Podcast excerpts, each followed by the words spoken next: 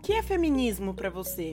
Eu acho que a partir do momento que você busca por igualdade, você busca por direitos, você quer sair do local comum, você não aceita estar dentro de uma caixinha que lhe impõe, você acaba sendo feminista. O que te torna feminista ou faz com que você não se identifique com o movimento? Eu, principalmente enquanto uma mulher preta, eu ando refletindo muito sobre será que tem lugar para mim dentro do feminismo? Há alguns anos a pauta tem ganhado cada vez mais espaço na mídia mas sinto que precisamos aprofundar esse mergulho entender de que forma o feminismo chega para cada uma de nós mulheres e como abraça nossas lutas individuais de acordo com os lugares que ocupamos.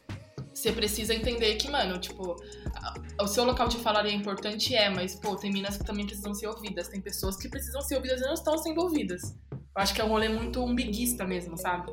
Falar sobre a queda de contratação de mulheres em cargos de liderança nos últimos anos e o aumento da desigualdade de gênero no mercado de trabalho é super importante, mas não podemos perder de vista que ainda em 2022, 90% das mulheres trans sequer conseguem um trabalho formal no Brasil. Como diria minha avó, que inclusive foi arrimo de família, e enfrentou a pobreza e a desigualdade para criar três filhos, o buraco é muito mais embaixo.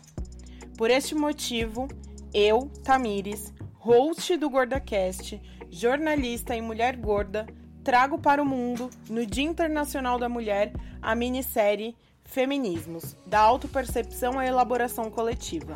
Por meio de cinco episódios que serão lançados simultaneamente, discutiremos com o apoio de mulheres gordas, pretas, periféricas, com deficiência, travestis e trans, as interseccionalidades dos feminismos que são latentes, mas muitas vezes deixadas de lado por um feminismo branco, heteronormativo, cisgênero, capacitista e elitista. Nestes cinco episódios, não passaremos pelo discurso teórico, mas abriremos os ouvidos para as vivências individuais de 15 mulheres, porque o GordaCast acredita que as pautas sociais são construídas pela união das vivências individuais. No caso dos feminismos, o que é de uma é de todas. Então anota aí na agenda, nos encontramos em todas as plataformas de streaming no dia 8 de março de 2022, Dia Internacional das Mulheres.